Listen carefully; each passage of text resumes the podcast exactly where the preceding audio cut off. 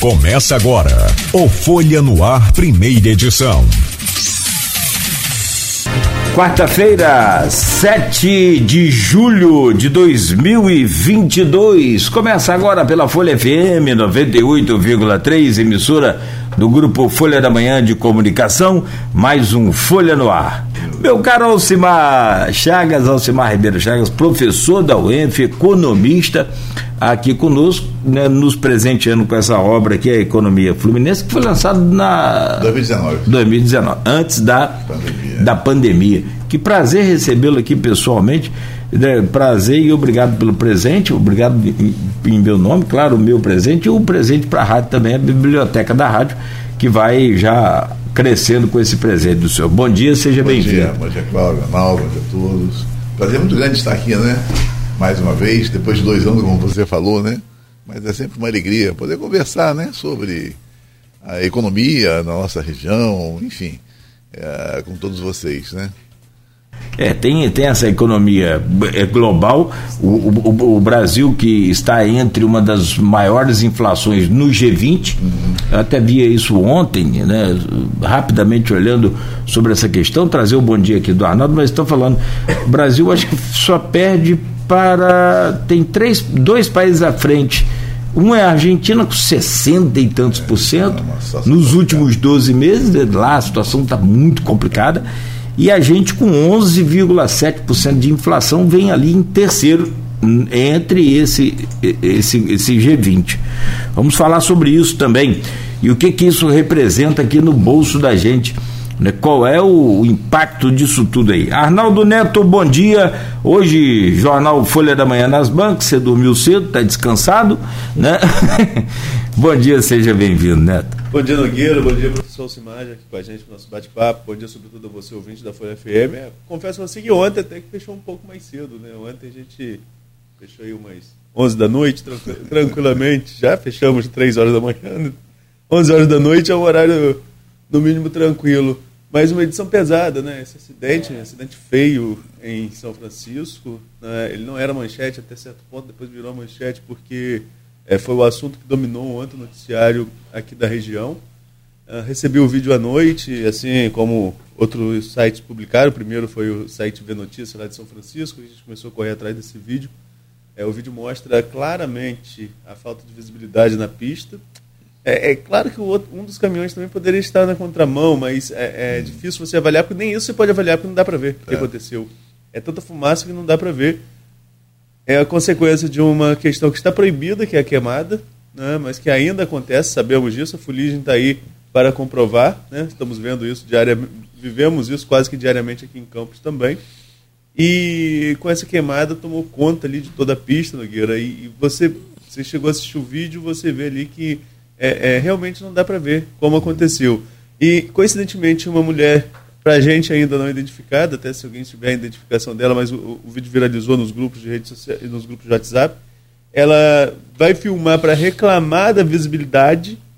Ela começa filmando, reclamando, olha como que está a situação em tal lugar, é, é entre é, Batalhão de Barra e Barra de Itabapoana. É, ela fala, olha como que está, não tem condições de dirigir aqui. ela filmando, fala que não tinha condições, ela filma o momento do acidente. Coincidentemente, ela filma o momento do acidente é, é, e mostra que realmente foi isso, a falta de visibilidade. Como eu falei, provavelmente um dos caminhões estava em sentido contrário, mas nem isso você consegue avaliar. Não estamos aqui julgando o que aconteceu, mas infelizmente duas é pessoas muita morreram. fumaça. É, duas pessoas morreram, o condutor de uma caminhonete e a carona de um dos caminhões. Né? Foram dois caminhões de cana e, e uma caminhonete. Uma tragédia em São Francisco, né? e, e é o um assunto que ainda repercute em toda a região. E no final a gente fala mais sobre esse e outros assuntos, Nogueira. É, rapaz, olha, eu estou vendo aqui a página da, da, da, Folha e vejo algumas imagens e vejo também um trecho aqui de um vídeo já com. E eu, aquele, é eu acho que é aquele Julieta, né? Que caminhão que, que tem um. de cana que é puxa, cana. puxa um, um, um, um reboque, Sim. um outra. Nossa, mãe, meu pai do céu. Ficou totalmente destruído o caminhão, pegou fogo em tudo. Bom, meu caro Arnaldo, é, a gente pode começar falando aqui nesse programa de vários temas. É, não sei qual que você pautou primeiro, mas é, pode começar por essa, esse, esse impacto dos royalties na região, tem essa questão do, do ICMS, do, do, do, combustível, que não é só a gasolina que baixou, enfim. O, o, o Alcimar, como que as prefeituras eh, eh, vivem esse novo tempo? Que o Sérgio Gabriel, ex-presidente da Petrobras, deu uma entrevista aqui a gente ainda durante a pandemia e ele falava que o Eldorado dos royalties passou. Campos não volta a, nunca mais a, a ter a arrecadação que teve. É claro, aquela fase dos campos verdes ainda de campo, da bacia de campos, não volta mais. Hoje são campos considerados maduros, que já não produzem mais, mas agora tem o pré-sal, tem o Vladimir também conseguiu aí, junto à própria Clarissa Garotinho também, é, rever um, uma, uma, uma, indenização que estava para trás, conseguiu mais uns 64 milhões. Recentemente, Campos recebeu um repasse mensal e que foi recorde, inclusive de todos os tempos, desconsiderando juros e essa atualização monetária, o, o repasse agora recente aí foi muito alto. Como é que é esse novo tempo para essas prefeituras? Como é que você é, é, faz uma, uma projeção e, e, e, uma perspectiva de seguir nesse novo tempo assim? O Eldorado está de volta? O Sérgio Gabriel errou? Eu acho bom a gente separar algumas questões, né? Bom dia mais, mais uma vez a todos. É, eu diria, eu começaria dizendo o seguinte: a imprensa, né? Ela faz a divulgação, né? Sobre esse, essa temática e outras mais, né? Com base em informações recebidas de órgãos oficiais, etc. E muitas vezes, né? Essas informações elas não materializam a realidade. Por isso que é importante uma pesquisa mais aprofundada para saber exatamente como anda essa situação. Né? A verdade é o que você falou, a verdade é o seguinte, a bacia de Campos, né, é, que representou um grande investimento do país desde a segunda metade do século passado, né, um esforço muito grande para a independência petrolífera, né, é, ela atingiu o seu ápice em 2009, quando a bacia de Campos tinha uma produção que representava em torno de 87% da produção nacional. A partir daí você tem um declínio bem acentuado, né? E ao, e, e, ao mesmo tempo o surgimento do pré-sal. Resumindo, hoje, em 2021, 2022, né? É, a bacia de Campos produz em torno de 27% da produção nacional. 27%. É, essa bacia de Campos ela teve um, uma taxa de rendimento médio ao longo de sua existência em torno de 14%. Ou seja, do total, você não tira o petróleo dos poços, né? A nossa média é de 14%, bem inferior da Europa, enfim. É, então, nós é, aproveitamos bem isso, né? Quer dizer, aproveitamos bem isso. O, conseguimos ter acesso a uma riqueza bastante acentuada ao longo desse período e tudo indica que nós não aproveitamos como deveria ter ah, aproveitado. Né? Quer dizer, basta olhar a situação desses municípios, né? que têm carências de toda a natureza. Né? É, então, o que vem acontecendo agora é, é o seguinte: aliás, antes, é, é, é, é muito importante que essa bacia volte a se reestruturar. É muito importante pelos investimentos que eu falei, que foram feitos anteriormente. Mas para isso é necessário novos investimentos e os grandes operadores de petróleo não têm interesse nisso. Eles estão indo para o pré-sal, inclusive a Petrobras. A Petrobras, se você olhar o planejamento estratégico dela, você vai ver que ela demonstra tudo deles pelo pré-sal, porque lá você tem alta rentabilidade, petróleo de melhor qualidade, etc, etc. Então, pra, para que você é, tenha de volta a, a, a produção de petróleo nessa, nessa bacia, você precisa rever, segundo os pequenos operadores, né, a, a própria legislação, que é algo bastante complexo, está havendo uma corrida em direção a isso, entendeu? Então, quer dizer, não aproveitamos a situação e pensar que realmente nós teremos, voltaremos a essa situação anterior, está muito complicado e precisa, precisamos responder muitos, muitas questões, entendeu? Muitas questões. Então, eu não contaria com isso, eu não contaria com isso, apesar da possibilidade de pressão, inclusive, na Bacia de Campos. Eu, não, eu acho que o, uh, esses municípios precisam realmente cuidar do dever de casa, ou seja, é usar conhecimento para desenvolver é, novas atividades em que você possa diminuir a desigualdade social. É, professor, agora essa questão dos royalties do petróleo, né, sempre chama atenção e, e, e, a gente vem acompanhando, como o Nogueira falou, tivemos um ápice ali em maio, é, com valor nominal, ou digamos, valor em valores correntes, o maior valor para Campos, para São João da Barra, para Macaé. Macaé superou a barreira dos 100 milhões pela primeira vez, só Maricá, né, que vive um Eldorado. Maricá vive o que a nossa região viveu anteriormente, uhum. mas acho que Maricá vive sozinho o que vários municípios juntos viviam é, é, em determinado momento em relação à arrecadação de royalties do petróleo.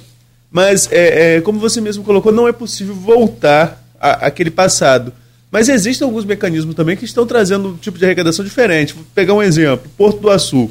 Porto do Açu tem o transbordo de petróleo. Os municípios agora, inclusive São Francisco, começaram a receber também como uma área de influência por transbordo. Dá para pensar que esses municípios é, viverão um dia sem a dependência desse recurso de alguma forma? Ou ainda estaremos por algumas décadas aqui na região conversando sobre o uso ou o mau uso do dinheiro dos royalties de petróleo? É, eu voltaria só para com, complementar, dizendo o seguinte: é, essa arrecadação mais acentuada agora, né, está relacionada naturalmente à conjuntura internacional que é momentânea. Amanhã pode desaparecer, né? Para ter uma ideia, o preço do barril de petróleo já subiu esse ano 60%. É, entendeu? Então, isso tem um, tem um impacto bastante forte no aumento de royalties, né? E participações especiais. É isso. É a conjuntura internacional, guerra, enfim, ah, de alguma maneira, a recuperação, o retorno da, da economia, né? Quer dizer, guerra da, na, na, na Rússia. É, é, essas questões todas têm um impacto muito forte, né? Ah, quanto, por exemplo, esses outros investimentos, né, do, do Porto do Açul, especialmente, ah, a gente volta a pensar na salvação da pátria a partir de grandes investimentos né, com base em recursos, como foi petróleo né, e outras coisas mais. É, eu insisto em dizer que esse tipo de investimento não resolve nossos problemas. Né? O Porto do Açul está aí há 10 anos, mais um pouco talvez, né? É 10, 10 12 anos, né? O Porto do Açul veio com a proposta de eh, exportar minério de ferro. Eles não gostam que eu fale isso, não, né? Mas eu, eu, não, eu não faço uma discussão com base ideológica, com interesse. Eu faço uma discussão com base nos indicadores. Eu costumo fazer isso, né? E quando você olha as informações do Ministério do Desenvolvimento eh, de Comércio Exterior, que tem a responsabilidade de divulgar os dados né, sobre exportação e tal, você vê claramente que ah, essa função inicial do Pão do Açu, ela micou. Ela micou. Micou por quê? Até porque Itaboraí, ah, Itaguaí, Itaguaí né, tem, vamos dizer assim, a sua base exportadora em minério de ferro. E aqui a nossa base exportadora, exportadora hoje é o petróleo. É o petróleo. Então houve uma inversão aí. Né? Tem muitas explicações para isso, que a gente não vai perder tempo aqui discutindo. Mas essas atividades, né, elas geram riqueza realmente, geram riqueza. Entretanto, a riqueza é muito pouco é fixada por aqui. É muito pouco. É, você olha para São da Barra como sede do Porto do Açu hoje, aliás, até mesmo o Açu, é? E você tem a sensação de que tudo piorou. Tudo piorou em que sentido? Né? Você tem demandas fortes né, sobre os serviços do município, você tem um aumento populacional, você tem um aumento de veículos pesados, acidentes, como vocês comentaram agora. Eu tenho medo de andar hoje na BR-356, dá medo, dá medo, né? Enfim, uh, e você vê claramente um posicionamento do complexo, né? de fortalecer o enclave, ou seja, de criar todas as condições né, de atendimento para o complexo internamente. As nossas empresas não se inserem, né? os nossos trabalhadores se inserem muito pouco, na verdade, né? e os reflexos disso para a economia doméstica, claramente, eles não aparecem. Né? É uma riqueza gerada que sai. Agora, para as contas públicas, isso dispara, né? É, e aí você tem essa questão que você falou, né? O ISS aumentou bastante. Hoje nós temos mais de 100 milhões né, de, de ISS. Antes era um milhão, né? Sim, mas é, você tem esse aumento de receita, assim como os royalties, né, que tem o mesmo encaminhamento. eles vão para uh, o orçamento municipal, que é gerenciado pelas mesmas figuras, quer dizer, ou seja, os mesmos gestores, né? que apresentam uma fragilidade muito grande né? e uma, uma, uma, vamos dizer assim, uma, uma visão clara né? De utilização dessa riqueza para fortalecimento do poder de grupos. É, essa questão de, de, de política e recurso é até destaque hoje aí na, na, edição da Folha da Manhã, sobretudo em relação à, questão do remanejamento.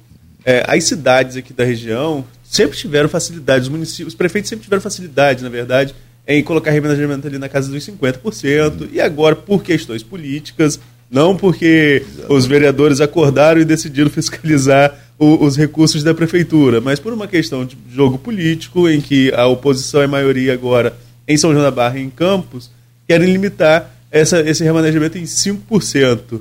Qual a sua visão em relação a essa mudança no perfil aí é, é, de remanejamento do orçamento público. 50% realmente é um cheque em branco, né? Uhum, acho, ontem falava até aqui com o Nogueira, acho que 20% é um valor razoável. 5 é realmente a forma de a oposição apertar aí, de, de apertar o governo. E a sua opinião enquanto economista? Falo isso enquanto jornalista que acompanha esse, há muito tempo essa questão de, de, de orçamento. Agora, a sua como economista, como que você vê essa mudança aí na questão do remanejamento, sobretudo nas duas cidades, São João da Barra e Campos? Você tem toda razão, toda razão.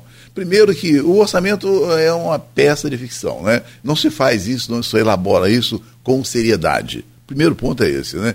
Que eh, para a elaboração com seriedade é, depende de, de conhecimento, em que é, quer dizer um elemento parece que muito frágil nessas gestões, né?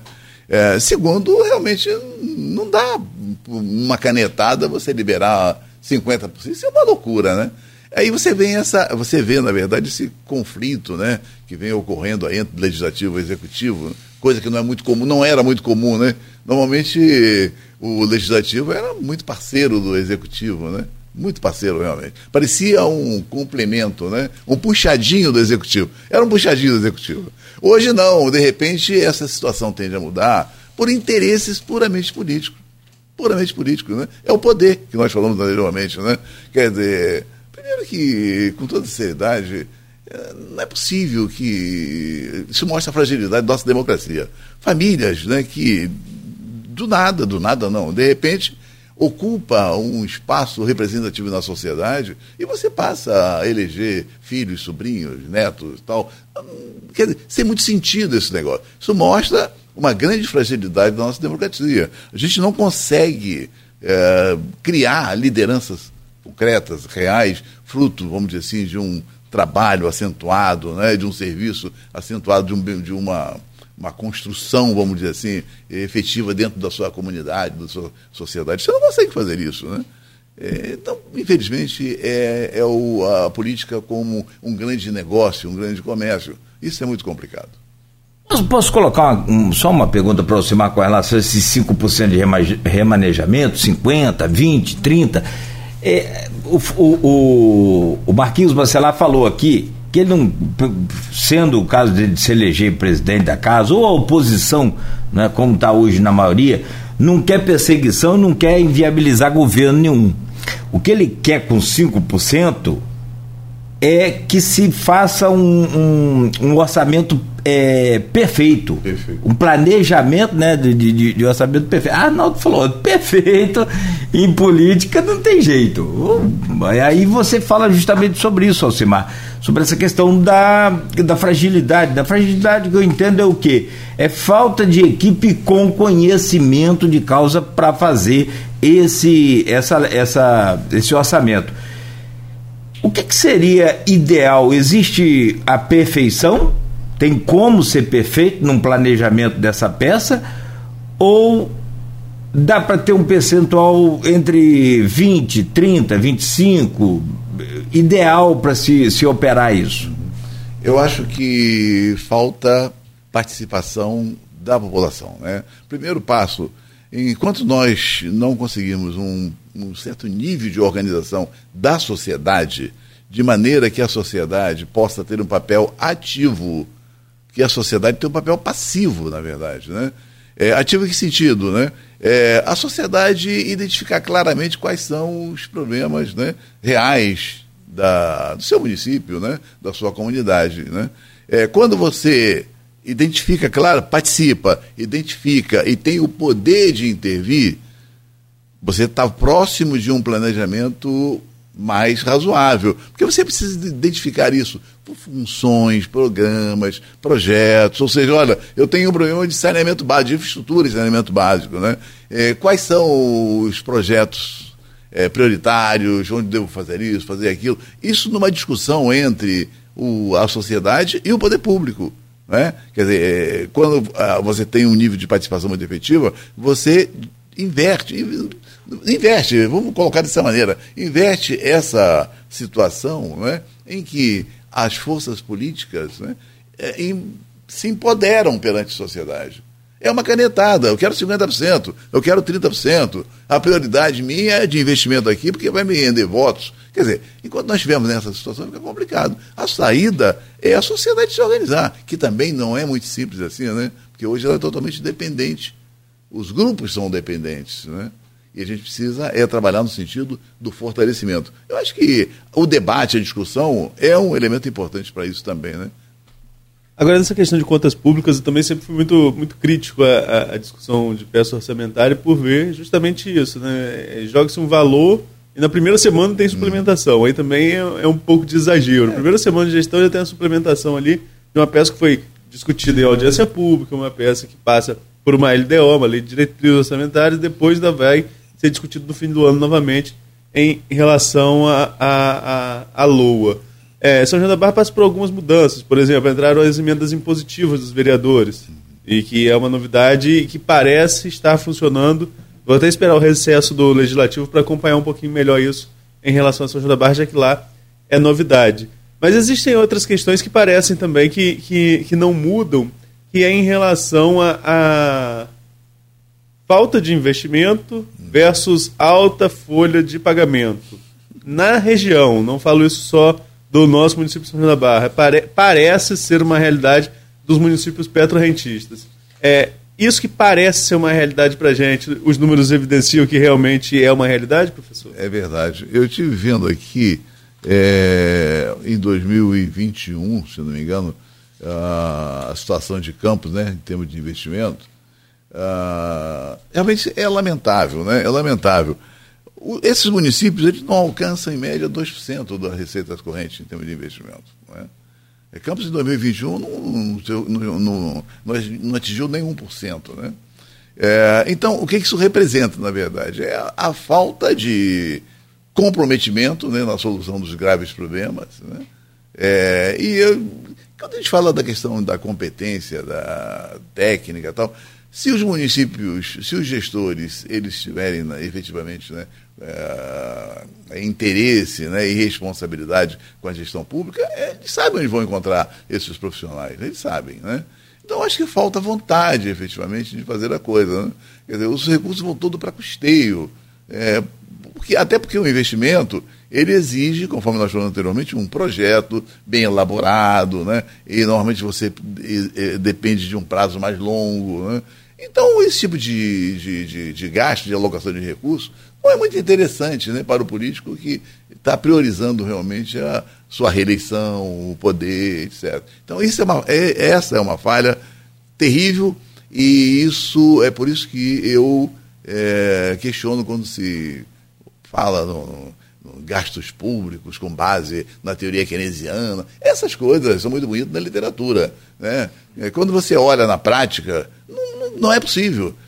Eu já fiz testes diversos né, é, da teoria keynesiana apropriada a municípios. Né? Ah, não, não, funciona. Então, quer dizer, você pega o recurso e manda para custeio. Tá certo? E custeio, na verdade, é para alimentar o dia a dia. A máquina não vai ter esse impacto que nós esperamos né, é, no desenvolvimento socioeconômico. Não vai ter. Então, é preciso realmente criar restrições aos gastos públicos e a sociedade precisa ter um papel mais efetivo. Agora, é, a gente fala também que as prefeituras elas são grandes empregadoras aqui na nossa região. Isso acaba tendo um viés político também, né? E, enfim, aí a gente entra numa outra discussão. Mas economicamente, Seria possível reverter isso, de diminuir essa sobrecarga, entre aspas, sobre, é, é, uma sobrecarga para as prefeituras é, na geração de empregos? Como diversificar essa economia regional para tirar esse peso todo assim, da, da, da, das máquinas públicas? Perfeito. A questão do emprego é estratégico, né? É para manter os, a dominância, vamos dizer assim. Uh, você vê que na prática a gente sabe muito bem disso, né? Isso não é muitas vezes comentado, né?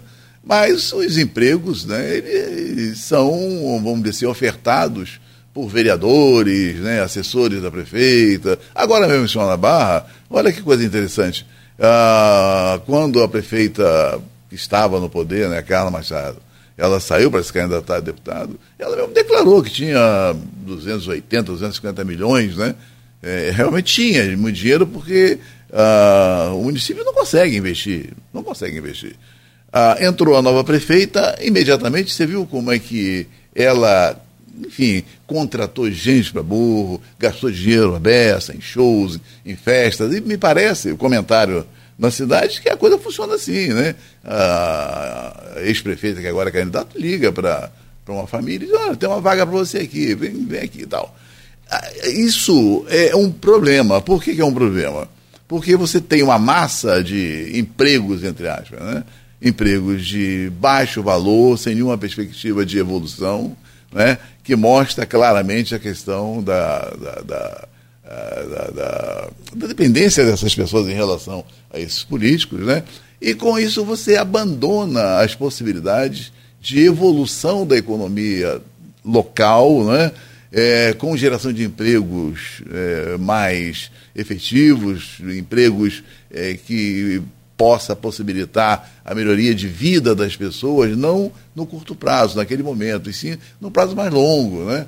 E, quer dizer, e volto a frisar, com a participação da sociedade e a definição, identificação é, de, de, dos problemas reais, né, a população obrigaria os municípios a investir melhor na educação, por exemplo. Né? Quer dizer, Senhor da Barra, se você olhar os dados, os indicadores do IDEB, Campos também o IDEB, a avaliação é terrível. Então você, na verdade, não mata recursos, né? Quer dizer, um jovem de 15, 14, 16 anos não consegue uma boa formação, e mesmo sendo uma pessoa inteligente, ele acaba tendo dificuldade na sua evolução profissional. Se você investe nisso, você cria possibilidade para esses garotos, para esses garotos empreender, conseguir vagas de trabalho né, mais representativas, etc.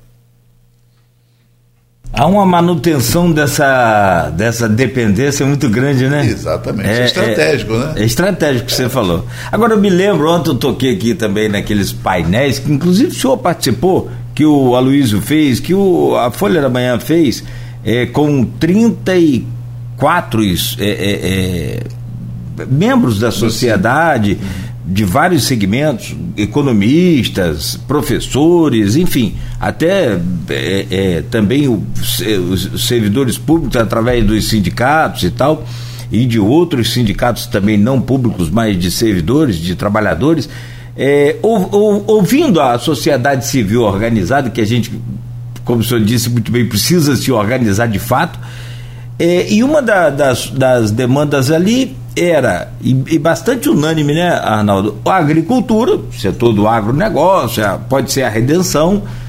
É, a gente sabe como que funciona, como que é o setor do agronegócio na região.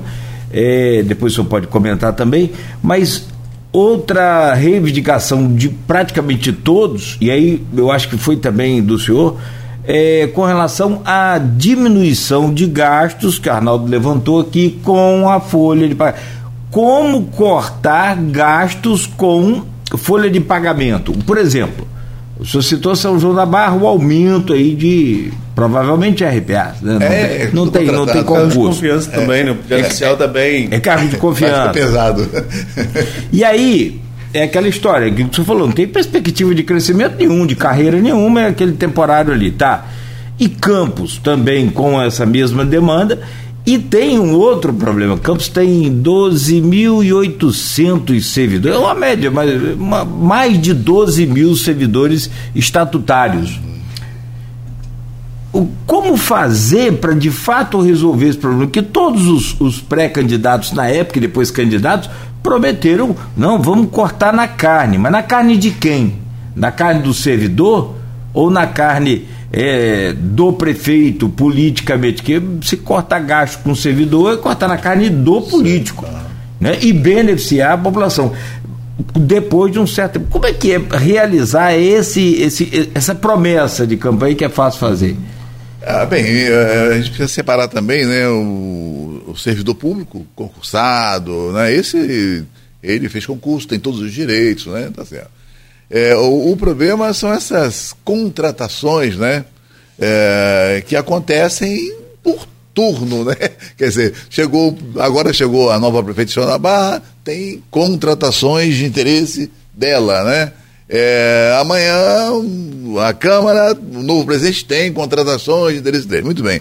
É, isso precisa ser solucionado, essa é a verdade. Aí muita gente pode pensar, poxa, o cara é a favor do desemprego na cidade. Não, o poder público tem o papel de fomentar o trabalho, tem obrigação de fazer isso.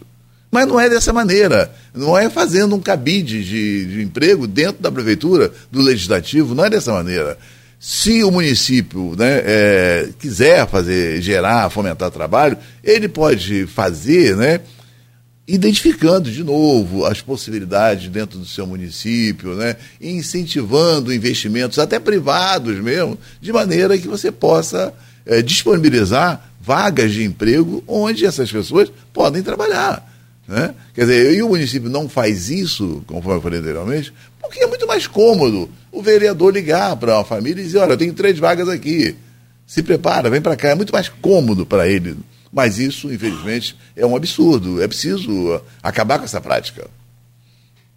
Aqui, tem um intervalo para a gente fazer, Silmar, eu quero pedir licença ao senhor, mas tem umazinha que está relacionada aos royalties Sim. e à folha de pagamento, Sim. né, Arnaldo?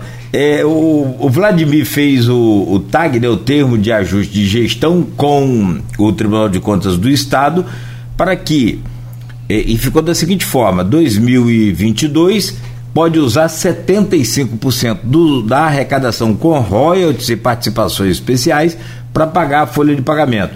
2023, 50%, 2024 não pode usar mais. Eu fiz essa pergunta para Clarissa Garotinho aqui no programa na última sexta-feira. Ela, ela, ela deu uma resposta até interessante. É o famoso jeitinho brasileiro, traduzindo, ela falou tecnicamente, falou né, da, da forma é, correta, falou: ó, isso até 2024 pode haver um reajuste nesse termo, pode haver um outro termo, enfim. É o famoso jeitinho e não cortar 100%. Para finalizar, eu, eu, eu acredita que Campos, por exemplo, consegue pagar a sua folha de servidores sem usar royalties em 2024?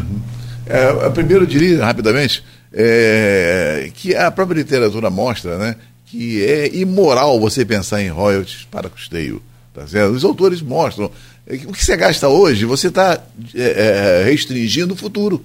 Tá certo? É, daí surgiu até um termo maldição dos recursos naturais. Tá? Quando você gasta isso e gasta mal, né? você impõe às próximas gerações né, dificuldades. Então é imoral você gastar isso com custeio. Né?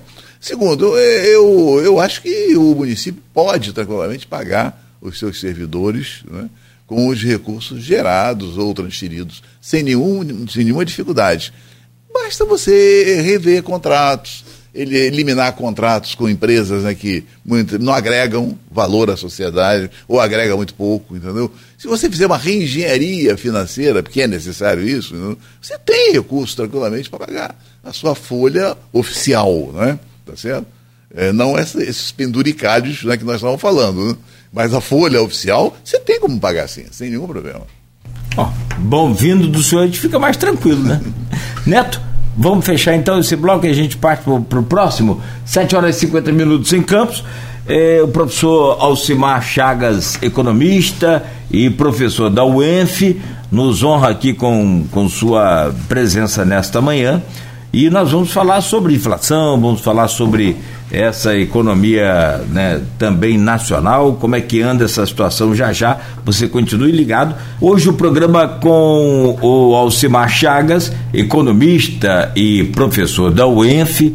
Tem aqui vários comentários aí lá na, no Face já também, parabenizando e, e né, dando bom dia aí ao professor Alcimar. E eu volto com você, meu caro Arnaldo Neto. Vamos lá, nesse bloco eu queria falar um pouco ainda do economista e deixar o professor para o último bloco. Tem perguntas ao professor da UF lá no grupo do WhatsApp, pergunta do Raul, pergunta do Raul Palácio, reitor da UF, é, o João Siqueira, é, do Comitê do Baixo Paraíba também da UF, enfim.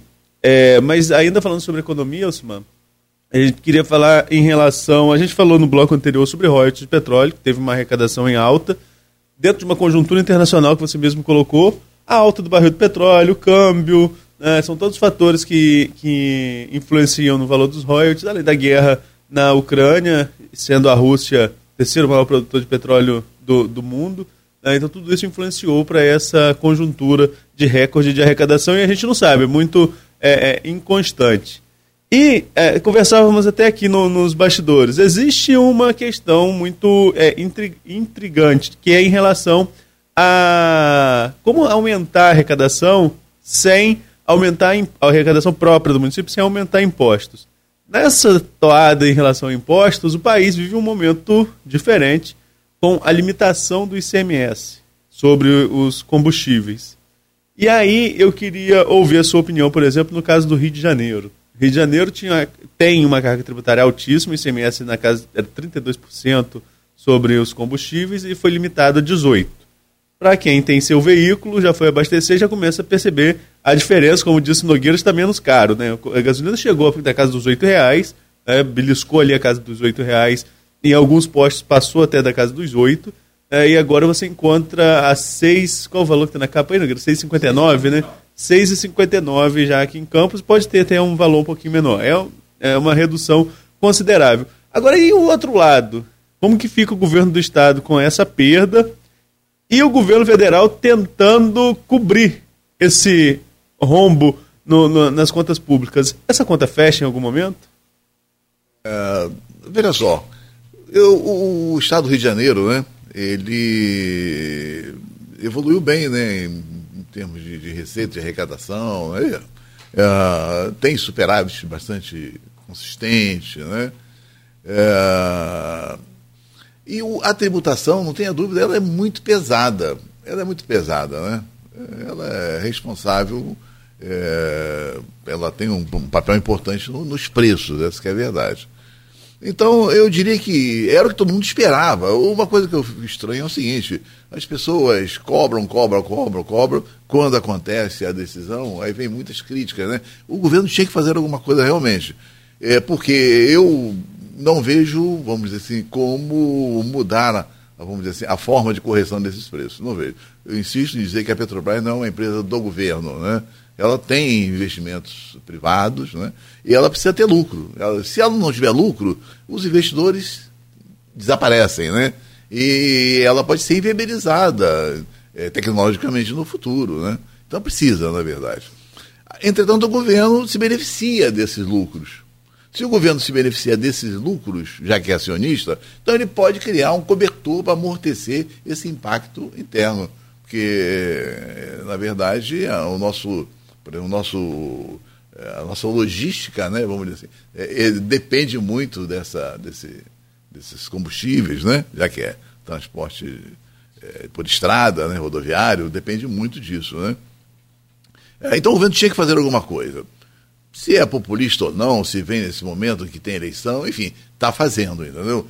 E o Estado tem, o Rio, do Rio de Janeiro tem como segurar isso realmente, eu imagino que tenha. Tá? É, e o, a população se beneficia, naturalmente. Agora, a população também precisa ter um certo cuidado, né? Cuidado em que sentido? É, ontem, na segunda-feira, né? Ah, de manhã já estava todo mundo nos postos atrás da gasolina barata, né? Eu acho que não é assim, você não pode fazer essa pressão. Não pode fazer essa pressão, entendeu? Eu sei que muita gente depende do carro para trabalhar, é evidente, né? Mas tem muita, muitos que foram aos postos, né? Não precisava ir. Então, reduzir consumo é fundamental, sempre que possível, naturalmente, né? É preciso diminuir essa pressão de demanda. Quando você diminui a pressão de demanda, os preços tendem a cair também. Entendeu? Essa é a questão. Uh, então, eu acho que foi importante essa nova política dos combustíveis. Eu acho que foi importante. Agora, a gente vive um outro problema, é, inclusive de cunho social, que é impulsionado, digamos assim, pela essa alta inflação no país, na casa dos dois dígitos, o que não acontecia é, desde antes do Plano Real, digamos, né? Digamos assim. Digamos assim, não, acho que é fato mesmo. É. O Plano Real não teve inflação de dois dígitos, né? Foi a primeira vez agora. E a inflação corrói qualquer poder de compra, poder de compra do brasileiro. Você lembrou bem, Elcimar, essa, é, é, essa mudança no preço do CMS interfere no nosso principal modal de logística, que é o rodoviário. E, em tese, é, o transporte dos alimentos fica mais barato e, e essa, essa movimentação deveria ser em cadeia. A população pode esperar isso? Você acha que com essa baixa do preço dos combustíveis, é, em breve também o supermercado, o dinheiro vai poder render um pouquinho mais? É interessante, eu até escrevi um artigo agora há poucos dias sobre isso, pouco tempo, três, quatro semanas, né? Aí eu perguntando até a moça lá, e o pessoal gostou do artigo? Não, o pessoal não gostou muito do artigo porque você foi muito otimista. Né? O pessoal gosta de fogo, fogo, botar fogo no negócio, né? Eu dizia eu, o seguinte, pensar, discutir essa questão da inflação no país, né? É, você precisa pensar o todo. Precisa pensar o todo. Né? O que está acontecendo no mundo? Né? É, o que você falou. É, o aumento do combustível tem um papel fundamental. Né? É, crises que nós tivemos anteriormente, né? É, internamente na questão do, do, da falta de chuva, chuva demais, né? É, isso tem impacto bastante forte, né? Também uh, os insumos que vêm de fora, da Rússia especialmente, que nós precisamos usar na agricultura para melhorar a nossa terra, né? Que a terra ficar mais produtiva.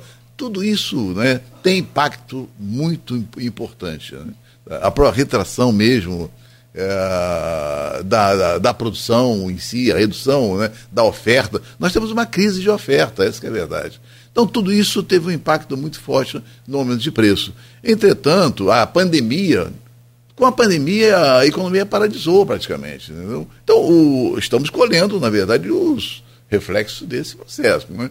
Agora, isso é cíclico. Você teve essa inflação elevada, especialmente no início do ano tal. Hoje a situação já começa a abrandar um pouco. Né? É, os preços estão crescendo com uma velocidade menor, menor. Né? Então, Retração de preço é quase impossível. Não, não, não, quer dizer que você acaba com a inflação hoje, né? É, ele vai crescendo mais lentamente. E a expectativa é de que lá na frente um pouco mais, né? Esse, esse índice inflacionário, ele diminua um pouco. Essa é a expectativa. Eu não sou tão pessimista como muita gente esperava. Vamos voltar à hiperinflação? Claro que não. Evidente que não. Nós temos é, impactos muito fortes, né? Internacionalmente e domesticamente. Falar um pouco. Posso citar uma, uma, questão doméstica aqui? Desculpa, Arnaldo. E aí, é para a gente entender no, no varejão aqui, no, no, no, no popular, na economia do, do dia a dia e no carrinho do supermercado. O óleo de soja uhum. era em média 2,79, é, era 2,90, né? E quando estava 2,79 você corria para comprar, baixou. Ele disparou, foi a. Chegamos a ter 12 reais agora Sim, é. no início do ano, né? 11 pouco, 11. Voltou agora a 8,99, 8,79. Eu não vou falar lata de óleo, porque meus filhos quase me matam, porque lata de óleo é do nosso tempo, Alcimar. Não é do tempo. Eu falar, rapaz, vocês são geração Nutella. Aí eles ficam. Que essa, eu não sei o que, que é, uma garrafa PET de óleo, eu não sei nem o um, um, um, óleo de soja. Então, pronto. Vamos lá. O que eu quero comparar é assim: tá, a gente tava comprando óleo de soja a 3 reais, passou a comprar 12, voltou para 9 mas não voltou para três. E o meu salário era mil, foi para mil e duzentos. No, no, no, grosso modo. Meu salário não foi para três mil. Então o que eu quero dizer assim, como é que a gente consegue ter um, um, uma, uma, vida, uma, uma, qualidade de vida, ou pelo menos uma sobrevida, com esse tipo de, de inflação. E o que Arnaldo falou, nem sonhar com retração. Ou seja, isso não vai voltar a três reais nunca mais.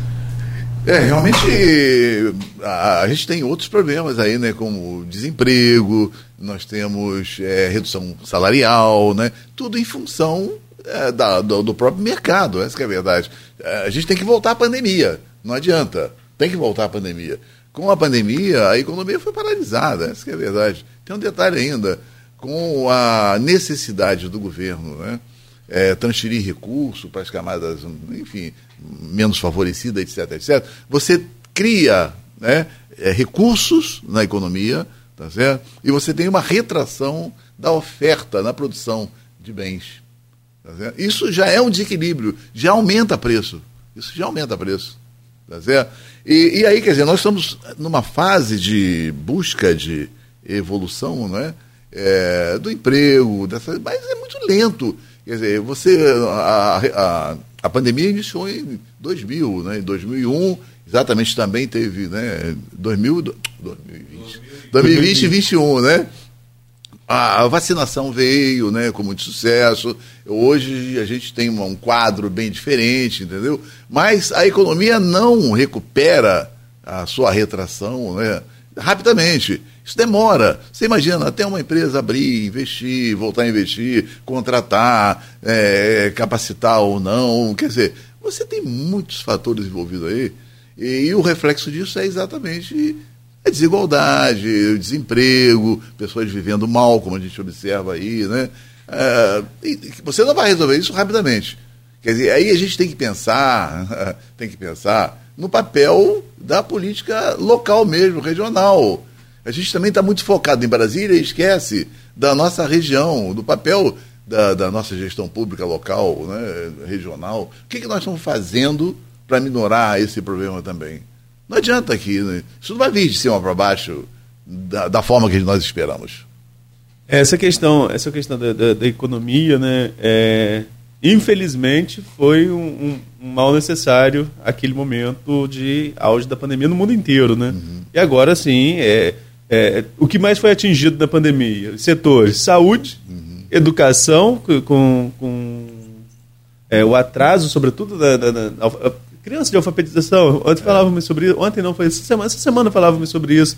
É, a criança que foi alfabetizada nesse período, a, a perda que nós tivemos na educação, Verdade. e vamos colher isso no futuro. Com essas crianças lá na frente, já temos um número altíssimo de analfabetos funcionais e, é. e, e, a tendência é de repetirmos isso, infelizmente, no meu ponto de vista. Não estou falando como técnico, não. Uhum. Até porque não sou. Né? É porque a gente acompanha um pouquinho de noticiário. Mas, enfim. E a economia, claro, que, que sofreu muito aí, que parou durante um tempo devido ao, ao desconhecido dessa pandemia. Mas, professor, tem algumas perguntas aqui do grupo. É, do grupo vou deixar para o próximo bloco. Tem algumas perguntas aqui no, na nossa transmissão. Vou começar com uma aqui do Carlos Augusto Souto de Alencar. Depois, Nogueira, se traz para a gente a do Edmundo Siqueira, que está aí no Facebook também. O Carlos Augusto Souto de Alencar. Caro confrade, caro confrade Alcimar Ribeiro, equipe da Folha, bom dia. Confrade, o tripé macroeconômico foi fundamental para o sucesso do Plano Real. Ele hoje está mantido? O, super, o superávit primário, principalmente? Uhum. Perfeito. É, eu diria que eu insisto, eu insisto em dizer o seguinte, Carlos Augusto, meu amigo, é, bom dia. Eu insisto em dizer o seguinte, é, a política macroeconômica ela é fundamental, né? Ela é fundamental para a solução dos problemas econômicos né, do país, mas ela, ela acaba sendo dirigida né, para setores específicos né, e para regiões determinadas. Elas não chegam na, com a mesma força em todas as regiões. Né? Imagine uma política de câmbio, por exemplo. Né? É, ela vai atingir quem? Uma política que facilita a exportação. Vai atingir todo mundo, todo o território nacional? Não. Vai atingir aqueles estados que exportam, São Paulo, Centro-Oeste, enfim, né? Os outros não. Tá então, estou dizendo com isso que ela não serve para nada, ela é importante. Mas nós precisamos, né, é, territorialmente, nos fortalecermos para obter os benefícios dessas políticas macroeconômicas. Se nós não estivermos fortalecidos, né, é, os reflexos dificilmente chega, nos atingirão. Eu quero dizer o seguinte: as regiões, os territórios precisam se organizar, se fortalecer, tentar pensar em projetos né, é, de cunho territorial e não municipal, de cunho territorial, né, é, e buscar, aí sim eu diria que buscar alguns elementos que são fundamentais, como o conhecimento das universidades, né, é, como a participação forte dos governos locais regionais. Né? Aí eu diria que essa integração da universidade, da atividade produtiva, o governo com comprometimento pode ajudar a se beneficiar dessas, eh, vamos dizer assim, ah, desses elementos que vêm de cima para baixo que você não tem controle, como de fomentar negócios internamente mesmo. Eu acho que esse é o caminho. Pensar somente na política macroeconômica como alternativa, eu acho que ela tem limitações. Professor, tem uma pergunta aqui no Face, como o Arnaldo disse, do Edmundo Siqueira, que esteve conosco essa semana para falar sobre a questão da cultura, é, principalmente da reforma lá do solar do colégio, que está emperrada lá com essa burocracia toda aí. Ele diz aqui: Bom dia, professor. O déficit corrente do Brasil estaria na casa dos 100 bilhões de reais e o Senado aprovou uma PEC que permite a Bolsonaro furar o teto com um plus de 45 bilhões em gastos sociais a três meses das eleições. O social é um investimento essencial mas a inflação destruirá qualquer dessas ações? Bom dia, Edmundo. Obrigado pela pergunta. É, realmente é, é, o que eu falei anteriormente em relação a gastos públicos. Né? Muito foi cobrado anteriormente, né, no períodos anteriores, uh, o gasto governamental. Né? Muito foi cobrado, realmente. E se falava muito né, é, da teoria keynesiana, e que tem estudos atuais que realmente a teoria quantitativa da moeda estaria furada e que o Estado tem essa responsabilidade de gastar realmente. Eu não concordo com isso, entendeu? Eu acho que os gastos, primeiro que é, gastos de forma generalizada, né, é, sempre me apavora, né? Eu acho que você tem que pensar em gasto e qualidade do gasto, né? Senão não, não funciona, né? Agora, é, realmente furar teto de gasto, tudo isso é sempre uma preocupação é uma preocupação e gastos também em períodos é, de eleição, né, também é uma, uma, outra preocupação, muita preocupação realmente. E isso a, a, aciona, alimenta a inflação, não tenha dúvida. Alimenta a inflação, sim. Qual a sua opinião em relação à política é, econômica do país hoje? A, a, o que foi adotado com o governo, com o governo Bolsonaro, mas sobretudo com o, o seu posto Ipiranga, como ele mesmo apelidou, desde 2018, é, é a condição do Guedes na questão econômica. É uma outra questão, né, que eu vejo que existe uma discussão muito polarizada, né, é, enfim, dos adeptos da esquerda, da direita, tal, né, é, eu ignoro essa essa visão, entendeu?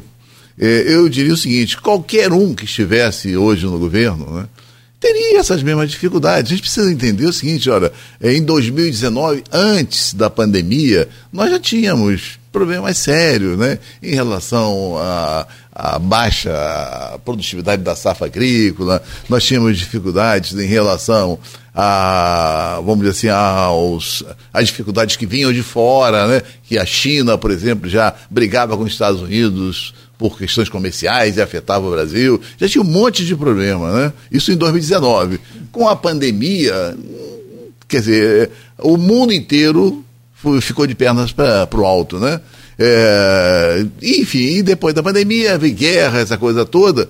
Dizer, se nós levarmos em consideração toda essa conjuntura, né, eu diria que eh, essas dificuldades que nós temos hoje, né, elas seriam as mesmas quem tivesse no poder. É impossível você fazer mágica, não dá para fazer mágica. Né? Agora, eu não nego que eu gosto de algumas posições, né, como essa preocupação com gastos, eu gosto dessa preocupação. Né? É, e também eu acho que a política de combate à pandemia, uh, muitas vezes criticada fortemente por muita gente, Acho que foi feito o que tinha que fazer, realmente. Entendeu? Agora, a, a, a, gente precisa considerar também que a, os estados, né, com a independência que tem os municípios, têm um papel muito forte é? É, nessa, na, na resolução dos problemas do país. Não é só Brasília. Vamos ficar na dependência de Brasília. Eu não vou falar que vou discordar do senhor de forma nenhuma. Da opinião, sim. Eu vou tomar a liberdade sim, de claro. discordar um pouco sim. Com relação assim, à questão. De fato, há preocupação com gasto. Uhum. Mas não há nenhuma cumprimento da, da, da, preocupação, porque eles furam o teto de gasto todo, todo instante. Essa PEC kamikaze, por exemplo, aí chamada kamikaze, é, é, muito, é, é muito complicado, é o que o Edmundo disse, mas por outro lado é para socorrer. A população. Coincidentemente, ou não. ou não, como diz o Arnaldo, na véspera da eleição. Uhum. E eu, eu só discordo na questão da pandemia que o, o, o líder do país, no caso, não o líder do mas o líder do país era, era, é o Bolsonaro. Na pandemia, ele quis é, usar a cloroquina, a vacina. Tanto é que tinha e-mail lá, que ele não só isso, mas acho assim, que mesmo, mesmo aquilo que o senhor falou, qualquer um enfrentaria essa dificuldade, como o mundo inteiro está é. tá enfrentando. Agora, não acha que se a gente tivesse adotado, por exemplo, é, é aquela coisa de de mais rigor no controle da pandemia do próprio presidente, não seria mais fácil a gente vencer? Já está passando por isso há mais uhum. tempo, que o senhor disse, vai levar tempo. A gente não já estaria com um pouco mais, um passo à frente, se fosse, por exemplo, adotada a vacina logo que recebeu-se a proposta e que outros países já estavam vacinando? Olha só, eu primeiro quero dizer que eu não concordo com as loucuras do Bolsonaro, né? Eu acho, é, deixando de lado as loucuras bolsonarianas, né? Evidente, claro. É, se você olhar hoje essa questão da vacinação no mundo, você vê que o Brasil está muito bem, entendeu? E aí eu chamo a atenção para o seguinte: ah, você viu os estragos que foram feitos nos estados?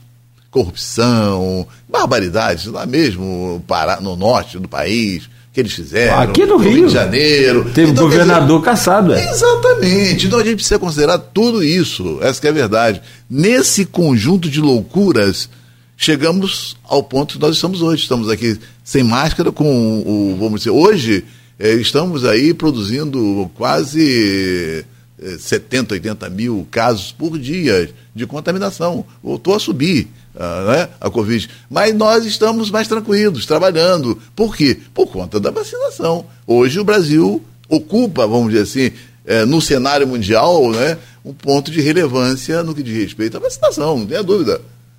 Né? Ah, o SUS é campeão. Sim, sim. E, e, e sabe quem falava aqui e sempre falou? É, quando, logo assim que surgiu a vacina, foi o, o vice-prefeito de Campos, que é do setor é, é, de saúde também, o doutor Frederico, Sim. da agricultura mais do, do Hospital Plantadores de Cana, ele sempre falou, gente, nossa equipe de vacinação é maravilhosa, independente do Brasil. Ele falava da de Campos. E de fato foi maravilhosa, é maravilhosa. Você vai aí em vários turnos, inclusive é, durante a noite tem plantão do pessoal vacinando e, né?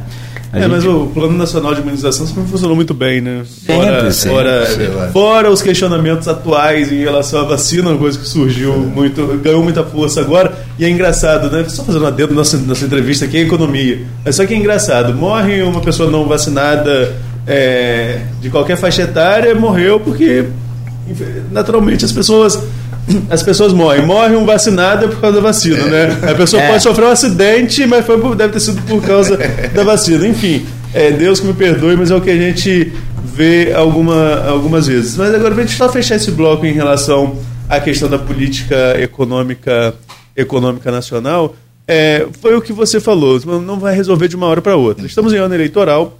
E ano eleitoral também sempre traz uma tensão para o, o, esse Deus invisível aí que é o mercado. Ah. Né? É, mediante as pesquisas, caminhamos para uma polarização Lula-Bolsonaro, é um ex-presidente e o atual presidente, com uma certa vantagem, segundo as pesquisas, para o ex-presidente Lula. Na sua opinião, eles já começam, esses candidatos já começam a sinalizar qual seria a política econômica deles para o futuro? E depois de uma PEC como essa aí, que vai furar o teto de gastos, vai trazer alguns benefícios não só para as camadas sociais, mas também tem auxílio para motoristas uhum. é, é, com auxílio do diesel, enfim, alguns programas para tentar controlar um pouco essa inflação. Quanto isso vai impactar também no próximo governo, independentemente de quem seja o presidente eleito? É, impacto vai ter, realmente, né? E é que negócio, o que a gente está assistindo hoje, né? É uma prática, né? Infelizmente. É uma prática, né? É, quem está no poder acaba se aproveitando da situação. Né? Isso não é o governo atual, todos eles fazem isso. Né? O que e todos eu... que querem chegar criticam isso, né? Parece. Exatamente. Eu, eu acho isso é uma prática, enfim. E, e, tem impactos, né? Tem impacto no futuro, né? Tem impacto no futuro, porque na verdade o país é, tem problemas estruturais, né? Você vê a indústria mesmo, nós vivemos um problema de desindustrialização muito forte, né? Isso é sério, essa história de que vivemos na era do serviço tal, isso aí eu tenho um pouco de dúvida, porque para mim serviços, né, é, ele passa a ser relevante para o desenvolvimento do país quando são serviços de base tecnológica, com remunerações né, é, mais avançadas, aí sim, como a, a Índia, por exemplo, né? É, então, quer dizer, isso tem impactos, né? porque nós carecemos de investimentos né, de longo prazo, estruturais para transformar esse país. Né? E também não é uma deficiência somente do governo atual, é uma deficiência que vem se arrastando. Né? Agora, eu tenho muito medo, não vou negar agora uma visão pessoal, eu tenho muito medo do que se chama, do que se diz aí, de esquerda, pelas experiências que a gente observa ao longo do tempo, entendeu? É, enfim, de tentar solucionar as, questões graves do país, né? É, a partir de políticas populistas. Né? Eu acho que a política populista em excesso ela é bastante danosa para o país. Né? E a gente tem experiências passadas, tem muitas experiências passadas. Né? Eu só queria, só colocaria se no momento agora também não estamos com uma onda de políticas também, populistas também, também. de direita. Mas eu digo, mas a outra, quer dizer, a outra visão parece que ela é permanente, quer dizer, atua permanentemente com essa visão. Entendeu? O Brasil é visto talvez desde a era desde a ditadura Vargas, muita gente não gosta de falar de ditadura, ah. mas foi uma ditadura. Né? Desde a ditadura Vargas, o, país é, o Brasil é o país do futuro, o país que vai desenvolver, que vai se industrializar. Isso também ocorreu nesse processo de nacionalização, de, de, de desenvolvimento nacional no período da ditadura, outra ditadura que não gostam, que chama que é uma ditadura de esquerda ou ditadura de direita, é. nossa ditadura militar, período ali do, do, regime de 64 a 85, assim como Vargas foi uma ditadura de esquerda, né, nós tivemos uma ditadura de direita com os militares, também teve um, um, um boom de, do desenvolvimento. Né, mas o Brasil sempre é o país do futuro. Uhum. Esse futuro chega? Eu, eu sou muito otimista, sabe? Eu continuo sendo otimista ainda, mas eu insisto que o Brasil a gente deve pensar é, em seus territórios, né? em seus territórios. E, cada território precisa pensar, né, vamos dizer assim, é, endogenamente, endogenamente né? sem levar, sem deixar de, de observar o que está fora, evidentemente. Mas se você não olhar endogenicamente, interagir com o que vem de fora, você vai ficar sempre discutindo essa possibilidade de, de mudanças a partir do governo federal, né? Eu acho que esse, esse é o grande problema. Esse é o grande problema. Se você olhar para o Nordeste hoje, por exemplo, você vê coisas fantásticas, coisas maravilhosas que vêm acontecendo em função exatamente desse olhar endógeno. Entendeu? Não, não é abandonar o, o que vem de fora, mas é concentrar também no que eu posso fazer. O que eu posso fazer? Qual é a minha contribuição aqui nesse território que eu vivo, né? Se eu simplesmente deixar por conta do governo federal, dificilmente, ou vai demorar bastante, eu acredito que vai demorar bastante uma solução razoável para o nosso país. Falando em, em políticas é, populistas, Campos tem um, um, um, caso clássico, né? Foi na, na eleição de 2016, Chequinho né? É, então, assim, que aumentou assustadoramente o número de pessoas cadastradas no, no, no programa Cheque Cidadão. Isso gerou uma série de, de problemas de, de afastamento, de cassação de vereadores e tudo mais. É, mas vale lembrar que as, provas da Operação Check-in foram anuladas recentemente pelo Supremo Tribunal Federal, oito anos depois, né? Não, seis anos depois, 2016, É. né, seis anos depois, foram anuladas as provas devido à falta de perícia. É uma decisão muito. é, é, é, é, inclusive uma decisão que foi revista ali no dia, enfim, não vamos entrar nesse mérito. Só para deixar claro, sim, claro. o registro e também para deixar claro que você tem razão, é, que é perceptível a qualquer um que houve um acréscimo. Assim Sim. como o Alcimar estava falando no primeiro bloco do número de contratações em prefeituras, porque esse ano não é ano eleitoral para os municípios, mas há interesses Ah, também. interesse né? também. É, é, por De parte dois de em dois anos tem interesse né, eleitoral. É incrível. Não, e, e também é aquela história. Houve, aconteceu e os políticos perderam o mandato. O tempo não volta mais. Né? Perdeu, perdeu. Acabou, acabou. Se as provas foram anuladas, daqui para frente muda tudo, muda, mas. Né? Enfim, e é aquilo que você falou. O, número cresceu e cresceu mesmo e ficou escancarado. Agora, é aquela história. A gente tem é, outros, outras situações agora, mas a gente vive nesse. é, você usou um termo aí, Arnaldo, é, nesse loop. Vai, volta, vai, volta, e a gente escolhe políticos né, que a gente já conhece e fica lá, volta, aí volta. Aí entra Bolsonaro, aí volta um, volta outro, entra. Mas são os mesmos. Você delega nessa e não participa. Sabe? Você delega, é igual condomínio. Você delega, não é? A alguém e não participa. Olha, é com você agora, hein? Tá certo? É. É, é- é preciso mudar essa visão. É, condomínio é uma boa, Ó, condomínio é uma boa, uma boa depois comparação, né? reclama, Você reclama. vive reclamando, Pô, mas não. o cara. Pô, você delegou para um sujeito e não acompanha, não se interessa, É. não participa, não se organiza com seus colegas. É exatamente isso. Essa mentalidade é que precisa acabar. É tipo zagueirão, como diz que menino, zagueiro, zagueiro, não mas comodivão. Um respeito aqui que o nosso pé de ferro aqui é, eu respeito o pai dele também. Mas assim, é bola pro mato, que o jogo é de campo. E é bola pra frente, você rifa a bola pra frente, você vira aí, amigo, faz o seu gol aí. Não, mas é, é o Alcimar. É, A comparação trouxe- dele é comparação ótima. perfeita. É, é condomínio. Vamos pegar no micro para você ver o macro, né? É a mesma coisa. É, volta e meia. Não vou falar mal de todo, todo, todo mundo que está à frente do condomínio, não, porque tem gente boa também, né? Mas assim, é- é- a pessoa vive reclamando, aí, aí quando a pessoa vem reclamar comigo do condomínio, eu falo, mas você participa da reunião, você, você tem predisposição para ser o próximo a assumir o condomínio? Não, não, deixa isso para lá. Então aí não tem Mas muito. vai nos conselhos municipais, conselho municipal, né? O, o conselho é um instrumento fundamental para que haja essa participação. Os conselhos são aparelhados, né? Vamos É, ser sim, sinceros. mas é porque deixam, deixam, né? Que a população deixa, deixa que se Aparelhado, você quer dizer amarrado, né? Porque É, a eh, estrutura tem- do, do município ele é, entra tem, com é. as suas cadeiras que são pertinentes, mas acabam sendo. Até o legislativo é, quer dizer, quanto mais o conselho. Então, quer dizer, é- é- então não dá para ficar esperando que o governo federal resolva todos os problemas do país com a política macroeconômica. Entendeu? Essa é a questão. Bom, são 8 horas 32 minutos, assim como eu, o Arnaldo também, não diferente do Beto. Tem vários ouvintes aqui, o, o professor, registrando um abraço ao senhor. Tem Ui, o, o professor Renato Batista, quer que o senhor fale lá sobre um pouco sobre Carapebus. Né? Tá aqui, ó, o Raul Palácio, bom dia, bom ter o aí no programa, Sandra Maria, é, mais, mais um- uma série de, de, de, de fãs aqui que o senhor tem, Olha, eu sabia.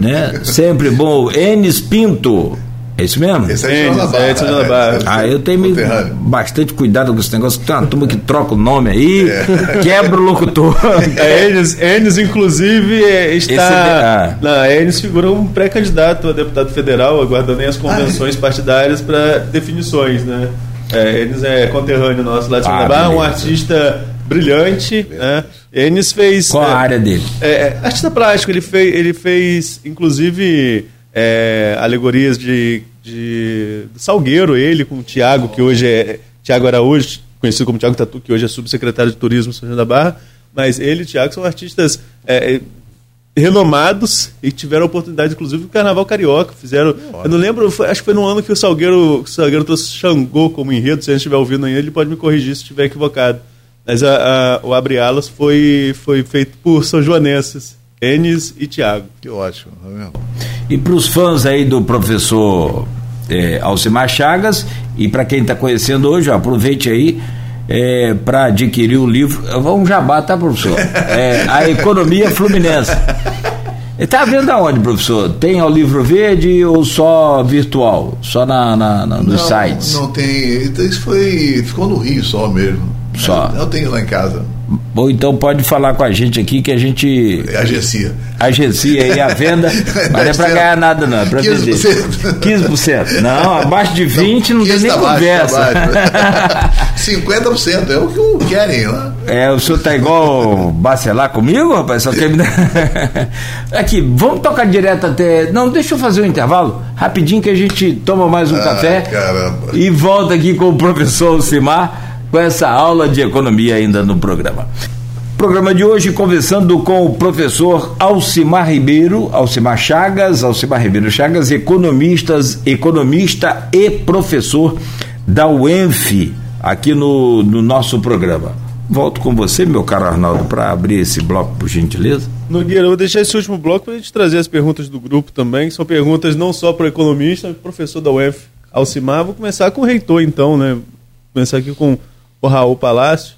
É, caro professor Alcimar, parabéns pelo trabalho que você realiza frente ao NUPERJ. Qual a importância do desenvolvimento do capital social para o desenvolvimento regional de maneira estável? Ah, obrigado, nobre reitor. Muito, muito obrigado pela pergunta. A pergunta é bastante interessante, né? É, nós, ao longo da nossa discussão, nós falamos o tempo inteiro aqui sobre a necessidade de participação, né, de articulação, enfim, empoderamento da sociedade. Né? É empoderamento da sociedade, que hoje é totalmente dependente. Né? É, na verdade, o que, que isso representa? Isso representa exatamente um baixo padrão de capital social na nossa sociedade. É, é, esse capital social é essa capacidade de aglutinação mesmo, entendeu? Essa incapacidade, né? É, de, de participar, de interferir, de se organizar. Isso é o capital social. Né? É, e muita gente é, acha que somente europeu tem isso. É, a gente ficar mais velho é bom porque lembra de coisas interessantes, né? É, é, eu digo o seguinte, eu sempre me refiro a São João da Barra porque eu vivi lá quando jovem, quando criança, né? É, em São João da Barra nós tínhamos um padrão de um nível de capital social bastante acentuado. E eu, isso acontecia também em Campos e outras regiões. Eu vou até dar uma data para definir bem isso, né? quando isso acaba, né? começa a diminuir pelo menos. Talvez na metade da, da década de 70 do século passado. Por quê? Porque nesse momento você começa a, a possibilitar né, o empoderamento das forças políticas sobre a população. Que aí vereador passa a ter salário, entendeu? E passa a usar realmente uh, os indivíduos da sociedade, né? É, com ofertas de emprego, transferência de renda tal. Então, a partir daí, as forças políticas se empoderam. Né? É, mas antes disso, é, você talvez não lembre, Arnaldo, mas já ouviu falar, né? Todas as manifestações religiosas, econômicas, né? É, enfim, sociais, né? É, essas festas artísticas, to, todas as manifestações eram feitas, planejadas, desenvolvidas pela sociedade. É, meu pai mesmo era operário da fábrica e outros amigos dele saíam do trabalho, uns iam para o chinês, outros iam para os congos, para virar à noite, para trabalhar gratuitamente, para colocar aquela festa bonita na rua. A igreja de São João, São Pedro, a população que fazia festas juninas, a população que fazia. Não existia, não existia governo, não existia essa figura do político, né? não existia. Hoje, o que acontece? Os jovens, qualquer coisa uh, que ele tenha que fazer, ele quer uma remuneração. Ele quer estar do lado de um político para se beneficiar. Até a igreja se quer fazer um evento, pede o palanque à prefeitura. Quer dizer, é um grau de dependência enorme. E isso faz com que você esfacele essa capacidade de articulação, né?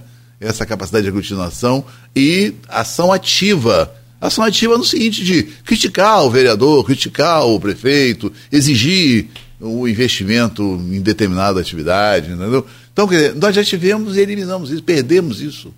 Então, por isso que eu sempre digo, que a solução é a gente resgatar essa, essa capacidade, que é esse capital social. Né?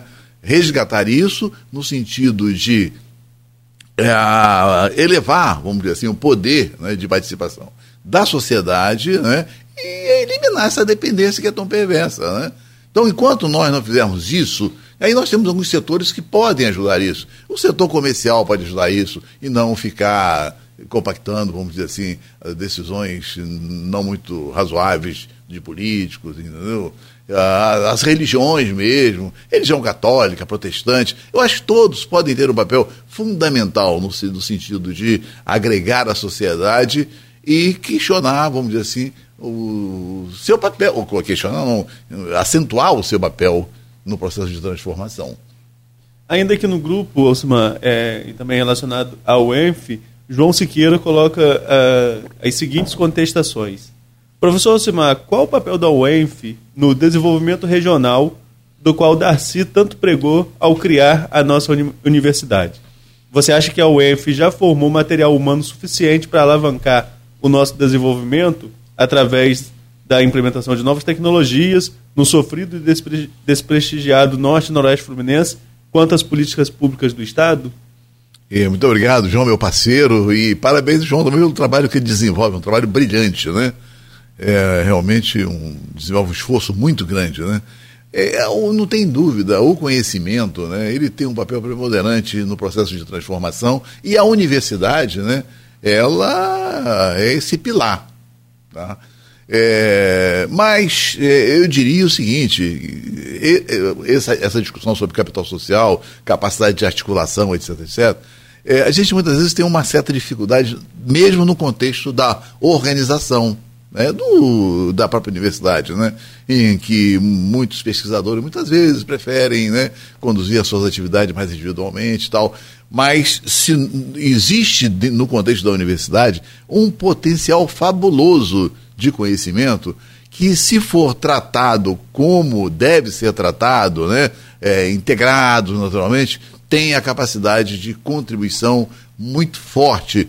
Até porque todos os problemas que nós uh, falamos aqui, né, que existem de fato, esses problemas, né, eles precisam ser pensados de forma sistêmica, ou seja, a partir né, da integração desses diversos conhecimentos. Então, no momento que nós né, é, entendermos que juntos somos muito mais fortes do que individualmente, nós vamos poder dar uma contribuição muito maior. Aliás, eu tenho conversado isso com o João, a gente vem discutindo, e com o próprio Raul mesmo, né? A gente vem discutindo sobre eh, essa interação, essa integração. O, a formação do João, todas as especialidades dele, entendeu? o projeto que ele trabalha na universidade, e o meu, desculpe, se nós integrarmos isso junto com outros conhecimentos, ciência do homem, né, é, agropecuária, é necessária a integração dessas diversas disciplinas, diversos conhecimentos. Nenhum problema é, ele vai ser solucionado a, a, partir de um conhecimento específico, né? É preciso integrar. E aí nós temos realmente todo esse potencial lá dentro para uma contribuição efetiva. Eu digo sempre que é necessário pensar a forma de agir.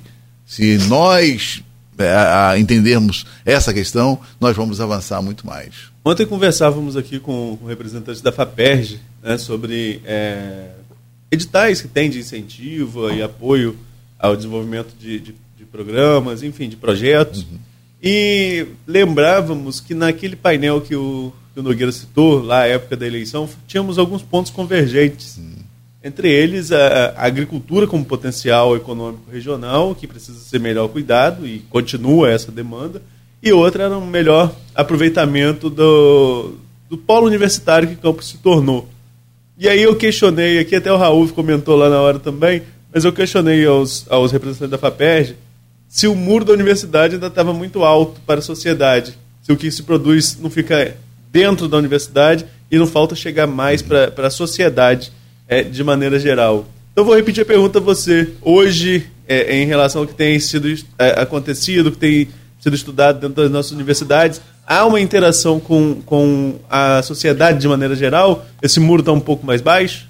Olha, eu diria que todos nós temos é, essa dificuldade, né?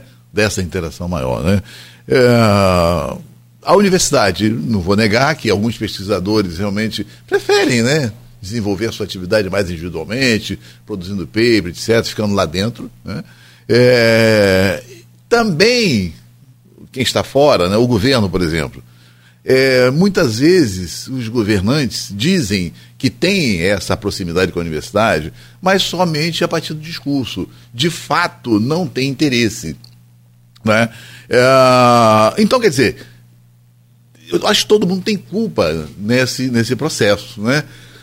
É, e a universidade é evidente que ela precisa avançar nesse sentido. Né? É, são poucos, é, são alguns. Alguns professores têm essa visão mais da integração, né? É, e precisa trabalhar mais no sentido de é, trazer parceiros de dentro, né? Para levar esses conhecimentos para fora, mas que depende também da boa vontade, do interesse de outros atores, especialmente os governantes. Se os governantes não tiverem interesse, né, por mais que você divulgue todo esse conhecimento, né, quem implementa são eles. Quem vai implementar uma política pública, por exemplo, é o, são os governantes, não, não é o, pesquisador, né? Tá certo? Então é, é, é, preciso que haja boa vontade. E, mais uma vez, eu digo, o, esse debate, essa discussão, tem um papel fundamental, né? para, de alguma maneira, aproximar as pessoas, né? fazer com que elas tenham acesso a essa informação. É, como diz o, médico e professor Laí Ribeiro, o que, que é conhecimento é poder. Mas o que, que é um, um quanto vale um, um, um baú de, de, de, pérolas, de ouro e tudo mais lá no, no, no fundo do mar? Exatamente. É, não tem, tem valor, mas vai lá pegar. Né? Então, assim, agora, é aquela história. Tem outra historinha também interessante, que eu não sei se é verdade, mas dizem que Bill Gates quando estava com lá no começo, quando ele tinha uma, uma, necessidade de uma solução rápida na empresa dele, Microsoft, ele chamava o mais preguiça de todos. Por quê? Porque o preguiça ele quer resolver o problema rápido e voltar a, a não fazer nada. Nesse caso se aplica o F, que não é nada preguiça, é sim, pelo contrário, produtivo. É, se quer resolver um problema da economia, chama os universitários se quer resolver um problema da agricultura, e aí eu acho que o Vladimir acertou muito e em cheio, tem lá um subsecretário que foi da pasta estadual Sim. e tem um super técnico que é seu companheiro, o professor Almi, conhece tudo e muito mais de agricultura e está conhecendo o município de Campos hoje muito mais de perto. Então, assim, acho que você quer dar cargo aos seus parceiros, mas aí é aquela história que você falou, entra a questão do, do, do da, da, dos favores. Né? Você quer dar cargo aos seus parceiros políticos, aos seus apoiadores, que dê cargo, mas não o que vá assumir a solução do problema. E tem um detalhe também, eu acho que não é só o cargo, né? Eu acho, eu acho que é, é, além do cargo, a liberdade né? para agir. E a gente tem uma história muito complicada aqui de você cede o cargo, dá o cargo para um profissional, que muitas vezes você diz, pô, o cara é bom, é especialista no assunto, mas se o cara não tem autonomia, liberdade, liberdade de orçamento para atuar, aí fica bastante complicado. E a né? agricultura é justamente uma dessas pastas assim, que não, nunca tem dinheiro. E é preciso pensar diferente. Não adianta. Eh, a forma que a gente pensa hoje, o, o formato de organização produtiva, ela não vai contribuir. É preciso pensar um pouco diferente. Meu querido professor Alcimar Ribeiro Chagas, eu quero muito agradecer aqui em nome de toda a equipe do Folha no Ar, também dos ouvintes, tenho certeza pela visita, pela presença, pelo presente mais uma vez, que é o, o livro A Economia Fluminense, uma análise e também da conjuntura e as perspectivas, que é o, que é o melhor, né? Tá aí eh, essa, essa obra já lançada desde 2019.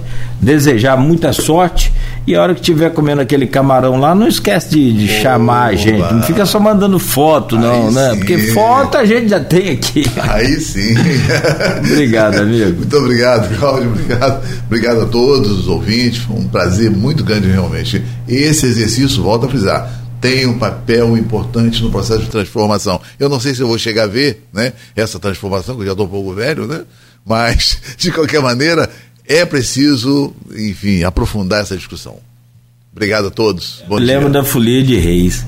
Antigamente tinha folia de reis, cada um fazia a sua, né? Tinha hum. Hoje, para ter folia de reis tem que pedir. Vamos ver se a prefeitura ajuda. E a, e a, folia, e a folia acabou. Presta o palco, a iluminação. Essa manifestação cultural maravilhosa que é a folia de reis acabou. Exatamente. É isso aí. Meu caro Arnaldo Neto.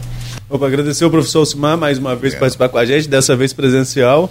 Né? É, participou várias vezes dessa pandemia e que nós citamos aqui, né? colhemos alguns frutos dela, seja na questão da saúde, da educação, da economia também. E a torcida, porque no futuro a gente possa estar falando aqui de resultados, né, é de verdade. melhorias e não só de perspectivas para nossa região e para o país como um todo. Então tá certo. Professor Alcimar, fique à vontade, a gente vai só fechar aqui o programa. Tá, tudo bem. Com alguns comentários, o senhor nos honra com a presença aí. Tudo bem. Folha da Manhã de hoje é, vem trazendo aqui, meu caro Arnaldo Neto, uma tragédia na capa. Acidente deixa dois mortos e três feridos em São Francisco do Itabapuana. Foi uma colisão entre caminhões de cana e uma caminhonete que ocorreu na tarde dessa terça-feira na RJ 224 e conforme você falava, é, há indícios fortes de que a fumaça da queimada que acontecia ali naquela região onde o acidente aconteceu é, teria provocado esse acidente. Queria que você comentasse também se tem alguma. Ah, o no... vídeo é muito claro, né, Nogueira? O vídeo já está no, no, no o vídeo está no Folha 1 de, tá no Folha 1 desde ontem, no portal folha1.com.br, e o vídeo é muito claro que havia uma queimada ali na região, como eu falei mais cedo, entre, entre Batelão de Barra e Barra do Tabapuana, eh, na tarde de ontem, e não tinha visibilidade nenhuma na pista. Né? Não dá porque para. É, é, é, não, somos, não somos peritos, não tomo, estamos aqui falando é, quem estava na contramão, quem não estava, quem gerou o acidente ou não, mas que a visibilidade era. É, ela não existia, na verdade, naquele trecho, não existia. Como eu falei, uma, uma mulher fazia um vídeo na, na rodovia mostrando que a situação estava muito complicada naquele trecho da, da, da RJ 224 e, coincidentemente, acabou filmando esse trágico acidente é, que é a manchete de hoje. Mas o jornal também tem outras informações em relação a casos de violência, né? um casal que foi feito refém na Baixada Campista. Estamos tendo um aumento do caso de violência na nossa região, isso é claro. Campos ficou um período aí de controle muito é, é, rígido em relação ao número de homicídios, mas de repente esse número tem crescido e outros casos de violência também têm assustado a nossa região. Outro destaque no jornal, e aí é, é, já, já vai pegando um gancho aqui porque já está concluindo o programa, é, em relação ao shopping popular Michel Haddad, ou Camelódromo, Novo prazo para conclusão, agora em agosto. Vamos ver se agora sai. Né? A Clarissa até falou aqui que ela é, gostaria de participar da inauguração, mas não pode porque é, possíveis candidatos, ainda pré-candidatos a, a, a, cargos públicos, não podem mais participar de inauguração. Tanto é que o governador é, deu uma acelerada lá para liberar algumas obras na região metropolitana, na, na, na, Baixada, porque não pode mais participar de, de inaugurações. O próprio governador do estado, imagina outros políticos, né? Então, mas a Clarice falou que queria participar, mas não teve como, porque vai ser provavelmente em agosto. Eu só fico, eu fico, ontem eu passei ali. Né, agosto ontem, de quem? Pois é, né? É, ontem eu passei ali, Nogueira. Tomara, tomara. Eu passei ali e vi que retiraram realmente aqueles, aqueles, aqueles trailers que tinha ali do, entre o mercado e, e o próprio, o próprio shopping. É naquela popular. pracinha de entrada pela Formosa. Fizeram uma pracinha ali, uhum. estão ampliando aquilo ali. Eu fico imaginando até quando, né? Até quando teremos aquele espaço realmente assim, aberto, sem ambulantes, porque o que nós vemos é, na, rua ao lado, na Barão de Amazonas, é, reflete que não há espaço para todo mundo. Não há espaço para todo mundo. É, há uma desorganização do trânsito e aí a gente entra num conflito. Já falamos sobre isso aqui, inclusive com, com guarda, com, com, postura. Que você entra num conflito. É você limitar as pessoas de trabalhar. Né? Você não vai deixar a pessoa trabalhar ali naquele espaço. Mas aí você tem também a organização do trânsito e você tem o comércio que é regulamentado, que paga imposto. Pô, o cara vai lá bota uma banca de sandália na frente da loja que vende sandália, vai na frente da floricultura e bota uma banca de flores. É uma concorrência desleal, porque tem a carga tributária que, que, o, que o contribuinte paga, ele, ele, ele emprega as pessoas é, é, com carteira assinada e tem toda a carga com isso. Então, assim, é muito, é muito complicado, é, é uma situação muito complicada. E aí a postura, sobretudo, né, sem fazer defesa da postura agora, falava isso também com o Vitor Montalvão na época do governo Rafael e falaria com qualquer outro, a postura fica numa situação extremamente delicada, né? Porque se ela atua, ela é criticada porque está tirando a oportunidade de quem trabalha. Né? Que a pessoa está tentando trabalhar e a postura não deixa. Se ela, por outro lado, não atua, ela é criticada pela desordem do trânsito e pelos empresários que estão sendo prejudicados pela presença daqueles trabalhadores informais na frente do seu comércio. Olha só que, que, que, situação que fica. Mas precisamos tentar pelo menos um meio termo, né? Posso Criar um outro espaço, Nogueira, pode é, ser? É, não, não, posso colocar aqui uma questão, que se for assim, olhar por esse ângulo, assim, se apostar, e você não está errado realmente, é criticada, né, e muito, mas se for olhar por esse ângulo, aí a postura é criticada porque vai coibir a venda de produtos né, ilegal e tal, tal, tal. E aí é criticada porque não deixa trabalhar. Se for assim, eu vou montar uma rádio pirata para mim. Vocês estão me, me, me, proibindo de trabalhar. Se for assim, o Beto vai querer ser médico. Ah, mas calma aí, vocês estão me proibindo. Eu acho que é assim, é, é tudo o, o, aquela história. O respeito vai até onde começa, os, começa o meu. Né? Então, assim, a outra área ali, Arnaldo, já chegou a ser cogitada sim. Já chegou até a ser cogitada aquela área eh, que a Rosinha tentou transferir a feira do mercado municipal para poder reformar a feira. Aquilo ali é um negócio muito, muito, muito complicado. Então, e, e o camelô e o shopping Michel Popular, né, Michel Haddad, ele está maior do que o projeto inicial. Olha como é que é essa demanda aí. Justamente, justamente. Né? Mas vamos ver, vamos esperar concluir e vamos é, é, e vamos ver se funciona. Agora, para a gente fechar, vamos falar um pouquinho de política. Já falamos sobre política econômica, falamos sobre esse percentual de remanejamento. É, coincidentemente, ou não, é, os dois prefeitos da região que estão é, com apoio claro a candidatos a deputado contra o grupo do deputado estadual Rodrigo Bacelar, prefeito de São João da Barra, Carla Capucci, que declaradamente apoia a pré-candidatura da, da sua antecessora ou, e quem a colocou no cargo, literalmente, né, que foi a, a ex-prefeita Carla Machado, e no caso Vladimir Garotinho, que tem a candidatura é, clara também do seu grupo, entre outras candidaturas do seu grupo, mas parece ser a principal, a do deputado estadual Bruno Dauari, que também é pré-candidato à reeleição. Nesses dois municípios, as câmaras têm nomes ligados, ligados a Rodrigo, aqui, nitidamente com o irmão Marquinhos e o grupo que se formou junto a ele, que se tornou maioria, e em São João da Barra o presidente Elísio, inclusive na última sexta fez uma reunião para Rodrigo em Barcelos, uma reunião que gerou muita polêmica em São João da Barra, porque lá são os dois lados da mesma moeda. As pessoas sempre tiveram. É, dificilmente as pessoas não, não estiveram juntas em algum momento, mas aí criticam pela mesma prática. Né? É, por exemplo, um, é, é a pessoa que estava fora do governo quando Carla fez um, um uma diminuição dos custos e, é, e fez realmente no, no, início desse governo. Tanto é que a, que a nova prefeita tem feito nomeações porque tinha espaço para isso, de tantos cargos que estavam vagos. Quando essas pessoas estavam fora do governo, criticavam. Agora que conseguiram voltar, né, aí agora não, não, aceitam que outras pessoas critiquem o governo. É uma situação é típica de cidade de interior, de cidade pequena. Mas enfim, Fato é que no jogo jogado, em quem tem cargo e tem é, é, é, condição de tentar resolver alguma coisa, a oposição é maioria em São João da Barra, a oposição é maioria aqui em Campos. E a oposição, tanto de São João quanto a de Campos, é ligada ao deputado Rodrigo Bacelar. É, coincidentemente, né? Pois é, coincidentemente, os dois municípios propõem 5% de remanejamento aos prefeitos para o orçamento no próximo ano. A título de comparação, Nogueira, nas câmaras de Que, na qual a prefeita Fátima Pacheco tem ampla maioria, e de São Francisco de Tabapoana, que é quase que um, um atropelo de 12 a 1 para o governo, as duas prefeituras dão 40% de remanejamento já na LDO. É, é, é, coincidência? Não pode ser coincidência, né?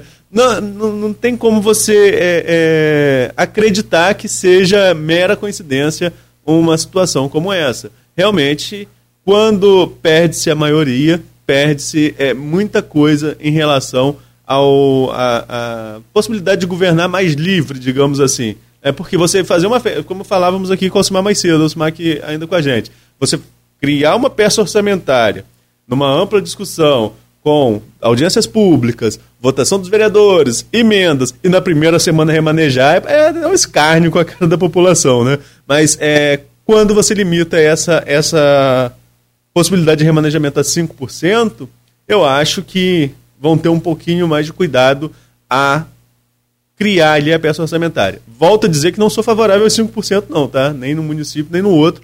Acredito que ali na casa de 20% seria um percentual é, é, considerável para tanto para fiscalização da Câmara quanto para que o Executivo pudesse é, executar suas ações, digamos assim, de forma mais célere, até porque acaba travancando algumas coisas. Com a Câmara a oposição segura um projeto que vem do prefeito, deixa na gaveta, né? então acaba ali tendo a possibilidade de amarrar algumas ações, embora nenhum vereador vai querer amarrar a ação que seja boa para a população, até porque ele pode colher os frutos quanto a isso, né? Porque o prefeito pode usar, olha, mandei para a Câmara isso aqui, não tem, porque os vereadores estão lá, estão engavetando e não querem votar. Agora, só para fechar um pouquinho com os bastidores de Campos, a apuração da Luísa hoje no ponto final, diz que o vereador Fred Machado né, é um nome que está ali à frente, tentando conciliar um meio termo. Nem os 5, nem os 40 que o governo quer. Então seria ali a pessoa do grupo do grupo de oposição, dizem oposição independente, mas eu costumo chamar tudo de oposição porque normalmente os independentes estão contra o governo. Coincidência? Né? Então, então, digamos assim, é, você tem ali o Fred Machado fazendo essa articulação, lembrando o orçamento de 2020.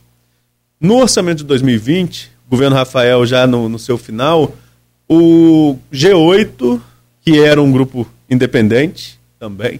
É, o G8 foi lá, liderado pelo vereador Igor Pereira, tentou impor 10% de remanejamento a Rafael no último, no último ano.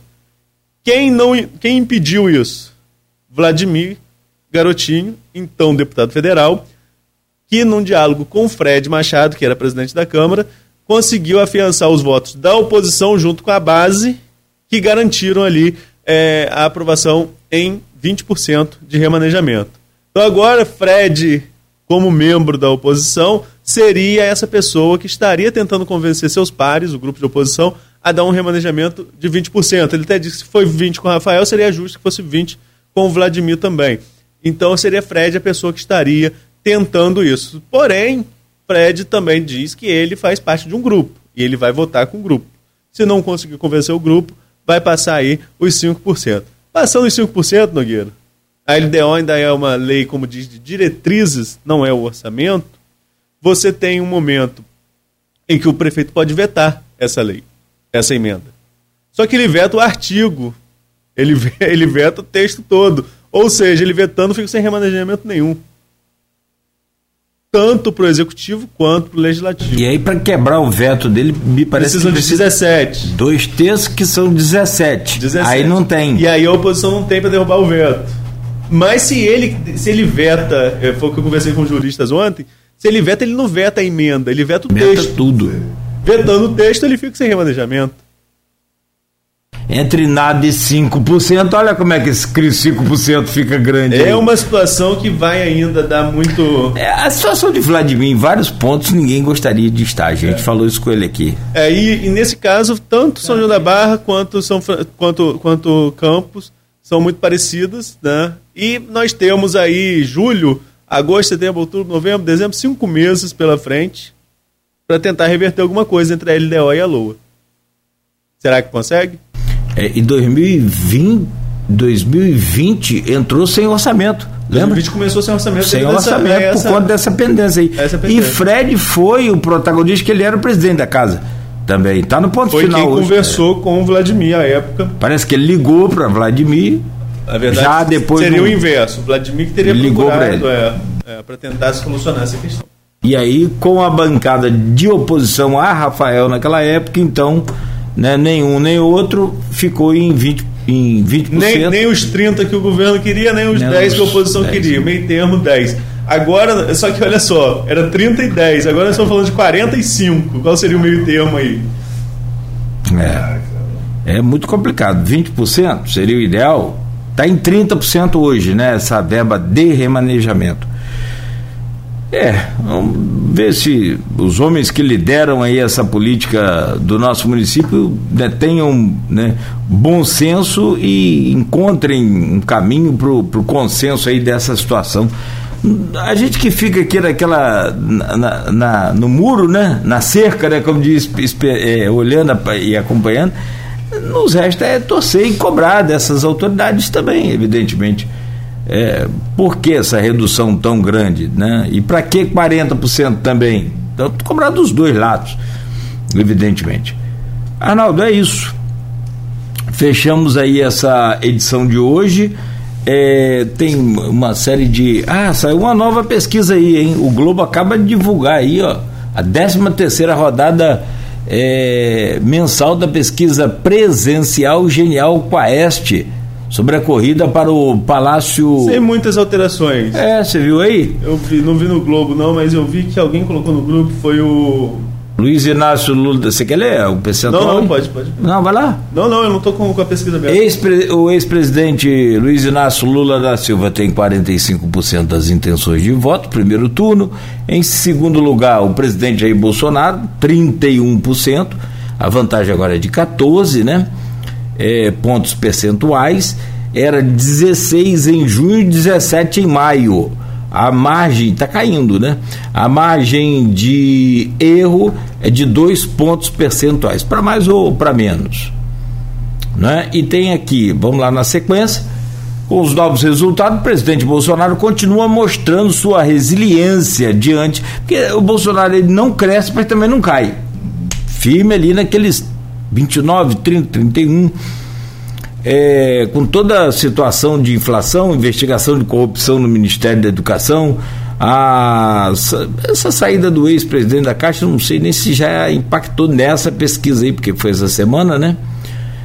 O pré-candidato do PDT, Ciro Gomes, oscilou de 7 para 6. Simone Tebet, mesmo após o anúncio da aliança com o PSDB, aparece com 2%. E o mesmo resultado de André Janones do Avante. Pablo Marçal, Prois, marca 1% e outros pré-candidatos não pontuaram. Esse ano me parece são 12 pré-candidatos. Né? É, mas já está cristalizado demais essa polarização. A terceira via, a chamada terceira via, né? É, não conseguiu firmar um nome. Só um ponto muito fora da curva, uma coisa, sei lá, a prisão de alguém, a morte de alguém, algo assim para trazer um novo personagem para furar essa polarização. Hoje, pelo que as pesquisas indicam, a grande discussão é se teremos ou não segundo turno. Particularmente, já falei aqui, volto a repetir, acredito que sim, teremos segundo turno.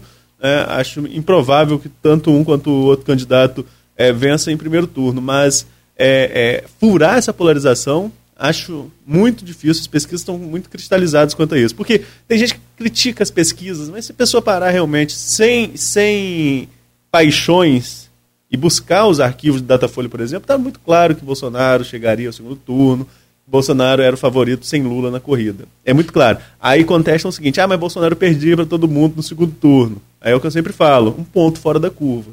A facada, a tentativa de homicídio contra o atual presidente é um ponto fora da curva. E isso muda rumo de país. Falei mais cedo aqui sobre a ditadura de esquerda de Getúlio Vargas. A ditadura de Getúlio só teve força né, só conseguiu sair do Rio Grande do Sul e chegar ao Rio de Janeiro devido ao assassinato de uma pessoa, né, que hoje dá o um nome à capital da Paraíba, mas era que foi assassinado na rua naquele momento, na década de 30, e aquilo fortalece o movimento da Revolução e que leva Getúlio ao poder, instaurando uma ditadura, era Vargas, na década de 30. Que, volto a dizer, só teve força devido a um crime. Um crime muda o rumo do país. Um acidente, por exemplo, do Eduardo Campos, fez Marina Sim a candidata com uma, a maior possibilidade de furar aquela polarização PT-PSDB. Só não levou porque PT e PSDB naquele momento se uniram para destruir a imagem de Marina. Senão Marina chegava no segundo turno e venceria a, a, eleição facilmente contra Dilma. Posso transformar numa proporção menor, mas não menos assim significativa desse fato fora da curva? Em Italva, eleição de 1980, 1990 1990. É, então você emancipou em 86 de Campos. Né? Em 1990 havia uma disputa grande ali né, do Eliel Ribeiro contra o, o, o Elcio Gomes.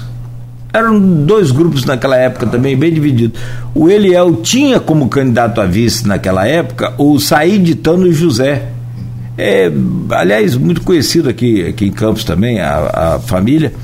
E aí, o, num acidente, acho que indo para Pado, uma coisa assim, num, num compromisso deles lá, o, houve um acidente, o, o Eliel estava no carro, o Said também, o Said faleceu, e aí veio Dona Isabel, logo depois, aquele, passou aquele momento mais de, de comoção e tristeza, mas logo depois veio então a definição, que Dona Isabel, esposa do, do falecido Sa, Said, então, vice-candidato a vice, assumiria o lugar dele, pronto Aí fizeram musiquinha e tudo. Eliel com Isabel e Saíde lá no céu. É, e aí ganhou. E vai embora. Isso é uma proporção muito menos, mas, mas é um fato fora da curva. É um ponto falou. fora da curva. Se houver um ponto fora da curva, pode ser que fortaleça o nome da terceira via. Se não ocorrer nenhum fato extremamente fora da curva, a cristalização é nítida nessa polarização. Não esqueça, meu caro, do dia 29 de setembro a não, 29 de agosto a 28 de setembro, teremos 30 dias de campanha eleitoral. Muda muito não. Você acha que não? Muda muito não. O que consegue mudar aí, talvez, é o voto indeciso. Você tem voto ainda que não está definido. Agora, a campanha já começou há muito tempo. Nós estamos em ritmo de campanha, acho que desde o ano passado. A verdade é que a campanha já começou há muito tempo. É, a campanha formal, ó, o próprio Bolsonaro num evento no Açu, ali nitidamente era, era uma campanha. Uma agenda do Lula agora na Bahia recentemente, né, que teve até um problema lá com as fotos, as fotos duplicando duplicando as pessoas. E não tinha nem necessidade, não né? Porque tinha, tinha bastante gente, duplicaram ali um pedaço, duplicaram as é. pessoas. É, eu vi a matéria no G1, mas o Lula, aquilo já é um evento de campanha. Né? Ah, não se enquadra porque não pediu voto. Ótimo. Eu falei, eu usei o açúcar de Bolsonaro porque a gente foi lá, né? A gente esteve lá cobrindo. Mas é, o Bolsonaro, quando faz sua agenda também em qualquer lugar do país, isso já é evento de campanha. Não, não, não, não é criminalizado porque a pessoa não pede voto. Então a justiça eleitoral não pode agir. Mas claramente já é um ato de campanha. Então a campanha já começou. Talvez os debates, né? Falar uma besteira muito grande num debate, aí pode ser. E falar besteira, Lula tem sido especialista recentemente por. por, por... Só para exemplificar, né? Só para é. exemplificar. Agora, um debate em rede nacional, uma colocação mal feita, pode mudar voto. Mas numa cristalização dessa que já temos, é muito difícil que outra pessoa lucre em relação a isso. Tá mais fácil migrar de um lado para o outro, porque você tem um voto orgânico, aquele voto que é do PT e vai ser do PT, é, até mesmo se aparecer ali fazendo a maior atrocidade possível, como você tem voto que é do Bolsonaro, da mesma forma, se ele cometer a maior atrocidade possível, esse voto é dele, esse voto é orgânico, esse voto tá ali não sai. Ele é, é um voto que não muda de jeito nenhum. Mas você tem o voto também da pessoa que está interessada em saber como vai ficar o benefício social dela no ano que vem. É aquela pessoa que está na dúvida se, se, se, se, se Bolsonaro vai manter, se o Lula vai criar. E aí uma colocação mal feita em um debate pode virar o voto dessa pessoa ali, entre um e outro que tem chances, segundo as pesquisas, chances mais claras de vitória. Então talvez o debate mude alguma coisa. Agora a campanha no todo, acho muito difícil que sem um ponto fora da curva mude algo. É, e por falar em ponto fora da curva, aquele vazamento da delação do Palocci, por exemplo, na semana da eleição. Aquilo é um ponto fora da curva. Né? Então, assim, não é só, não é só tragédia, não. É um, um ato jurídico mal, é, mal cometido, do meu ponto de vista, pelo ex-juiz Sérgio Moro. Né? É, é, é, são coisas que podem alterar ali na, na reta final. Agora, trazer um candidato que está aí a distância de, de, de Ciro para Bolsonaro é muito grande. Nem duas muito casas. Grande. Ele não é. consegue chegar a 10%. Justamente. Então é, é difícil você pensar que dá para chegar um outro candidato aí nesse período. Mas vamos aguardar. Daqui a pouco começam as convenções, vamos ver quem realmente é candidato e quem não é. Bom, meu caro Arnaldo, bom dia, muito obrigado. Até amanhã às sete com mais um Folha no Ar. Valeu, Nogueiro, bom dia pra você, Beto, professor Silmar aqui com a gente, sobretudo você ouvinte, até amanhã, se Deus quiser. Sete horas da manhã com mais um Folha no Ar. Mais uma vez, obrigado ao professor Alcimar. Obrigado a você que nos acompanhou aqui também, tanto pela internet ou pelo rádio. Ah, aliás, é, baixe o nosso aplicativo aí, o, o nosso app tanto para iOS quanto para Android. Vai lá nas redes sociais, a gente vai fazer aí uma série de promoções agora. Baixa lá o nosso aplicativo para você ouvir, para acompanhar a programação e as novidades aqui da Folha FM.